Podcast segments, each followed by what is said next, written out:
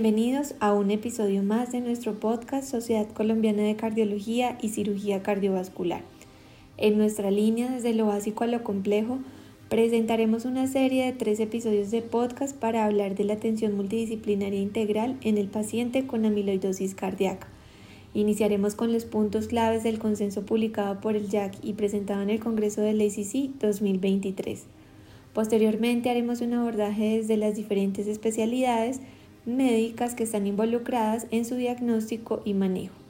Y finalmente nos enfocaremos en el diagnóstico genético y el abordaje terapéutico para esta condición, con el fin de conmemorar el Día Internacional de la Amiloidosis Hereditaria celebrado el pasado 10 de junio. Bienvenidos doctores. Las amiloidosis sistémicas son un amplio espectro de enfermedades que resultan del malplegamiento de las proteínas que se agregan en fibrillas de amiloide tipo beta. Se han identificado más de 35 proteínas precursoras amiloidogénicas que dan lugar a enfermedades caracterizadas por el depósito extracelular de fibrillas de amiloide. Esto ocurre en diferentes órganos y tejidos. En la amiloidosis cardíaca, las fibrillas de amiloide se acumulan en el espacio intersticial entre los miocitos cardíacos, lo que precipita lesión celular y altera la distensibilidad del tejido, en etapas iniciales podemos observar cardiopatía hipertrófica.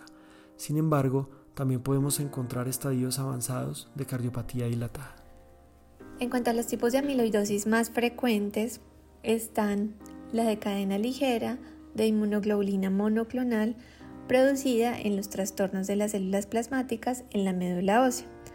Y de otro lado tenemos la transtirretina, que también es conocida como prealbúmina y es una proteína que transporta la tiroxina y el retinol y básicamente es producida en el hígado.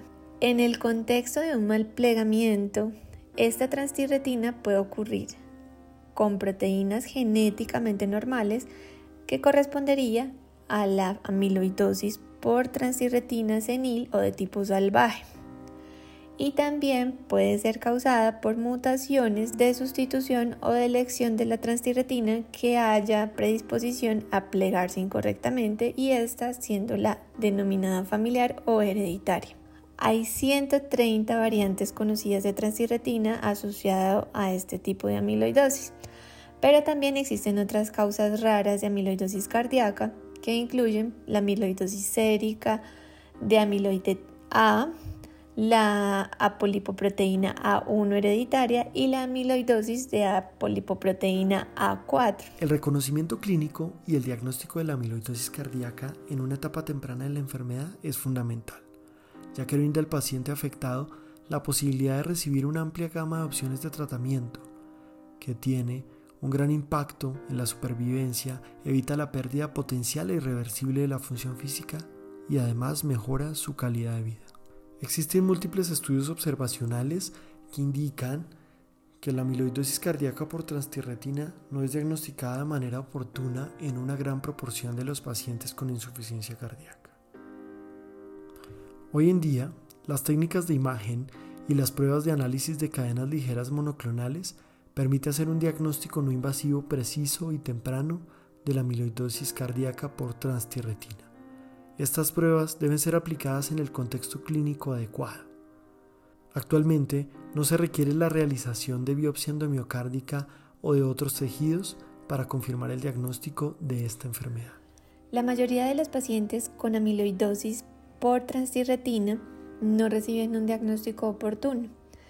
En una encuesta de estos pacientes se hizo un diagnóstico aproximadamente seis meses posterior al inicio de los síntomas en solamente pues un 35% de los pacientes con amiloidosis por transtirretina hereditaria y un 46% de los pacientes con amiloidosis de tipo salvaje. Muchos de estos pacientes van a ver más de 5 médicos antes de recibir un diagnóstico correcto, debido a que esta enfermedad es percibida como una enfermedad rara o que se superpone a otras enfermedades comunes y que tiene una constelación de síntomas que a veces parece muy desconectada de los hallazgos clínicos que incluyen manifestaciones musculoesqueléticas, neurológicas, gastrointestinales y renales.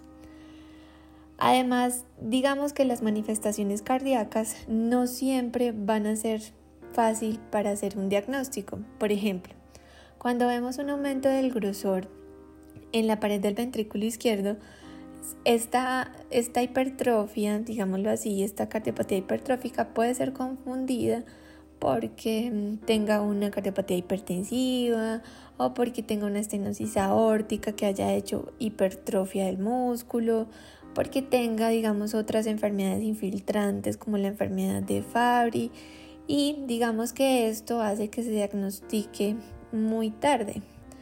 Em, y también, pues inicialmente los pacientes pueden ir con una función eh, ventricular preservada, sin embargo muchos pacientes se detectan ya en fases donde la disfunción ventricular se hace más severa.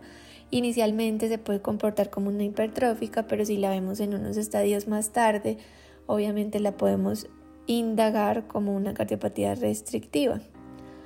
Las fallas en el algoritmo diagnóstico pues obviamente nos van a dar un diagnóstico erróneo con consecuencias obviamente catastróficas para los enfoques de tratamiento y los pronósticos de estos pacientes no tratados.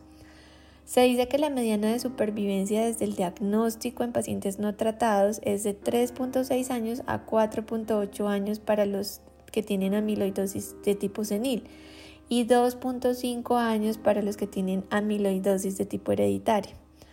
Y esto también va a variar obviamente de las variantes genéticas que tengamos con, digamos, con los avances que se han presentado en el tratamiento, la supervivencia de la amiloidosis por cadenas ligeras, pues varía en un grado de insuficiencia cardíaca, pero ha aumentado la supervivencia de pacientes a 0. de 0.3 a 2.2 hasta 10 años. Y esto básicamente es porque si hace un diagnóstico temprano, se le da un tratamiento temprano, puede ir a un trasplante de células hematopoyéticas temprano y el paciente, pues si no tiene mucho compromiso cardíaco, que es el que va a marcar finalmente la pauta, pues puede tener una adecuada supervivencia. Debido a que las fibrillas de amiloides se depositan en sistemas y órganos extracardíacos, es necesaria la colaboración multidisciplinaria entre especialidades para optimizar la atención. Los pacientes con amiloidosis cardíaca a menudo tienen manifestaciones extracardíacas que involucran los riñones, el sistema nervioso central, el tracto gastrointestinal y el sistema musculoesquelético. Estas pueden provocar morbilidad significativa y deterioro en la calidad de vida de los pacientes. Las sociedades científicas invitan a la creación de modelos interdisciplinarios para el tratamiento de pacientes con amiloidosis. Además, este tipo de modelos de atención puede extrapolarse a otras cardiopatías que tengan afectación multisistémica. Bueno, Juan, y también es muy importante eh, lo que nos da el consenso y es esos tres pasos para hacer esa atención multidisciplinaria en la amiloidosis cardíaca.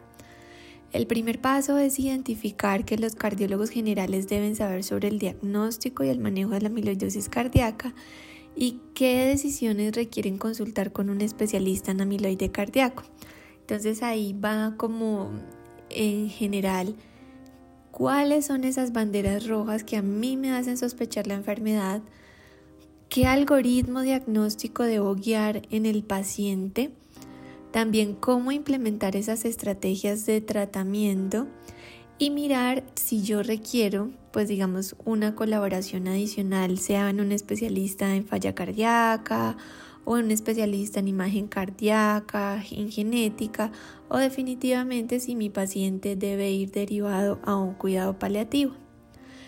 En el segundo paso es reconocer esas manifestaciones extracardíacas relevantes y cuándo establecer una colaboración multidisciplinaria. Recordemos que la amiloidosis pues tiene síntomas gastrointestinales, también digamos tiene puede darse en unas personas mayores y necesitamos colaboración de un geriatra. También, digamos, cuando estamos con, ante la sospecha de unas cadenas ligeras, también requerimos la ayuda del hematólogo, el nefrólogo, principalmente cuando hay compromiso renal. También a nivel de ortopedia, cuando tenemos ese compromiso neuropático y adicionalmente un canal estrecho, un canal y adicionalmente un canal medular estrecho. También, eh, pues digamos, en especialistas en manejo del dolor y rehabilitación eh, cardíaca. Y el tercer paso es comprender esas barreras para una atención equitativa, las direcciones futuras y las preguntas que aún siguen sin respuesta. Es como en esos pacientes que están en riesgo, que básicamente son pacientes con falla cardíaca con FEBI preservada, que se han indagado en estos pacientes estenosis aórticas como enfermedad valvular, que también pueden tener amiloidosis. Eh, digamos que también esas preguntas que surgen todos los días en nuestra práctica clínica y es el costo de la terapia y si directamente nos va a impactar en el paciente, no solo en la supervivencia, sino también en la mejoría de su estado físico y la calidad de vida. Y también qué nos deparan los nuevos estudios y las nuevas moléculas que se están creando para este tipo de enfermedad. Finalmente, agradecemos a nuestros invitados por su compañía y por los aportes realizados respecto al abordaje de una patología subdiagnosticada y con alta carga de enfermedad como es la amiloidosis. Ha quedado claro que el abordaje multidisciplinario es fundamental para el diagnóstico y tratamiento de la amiloidosis.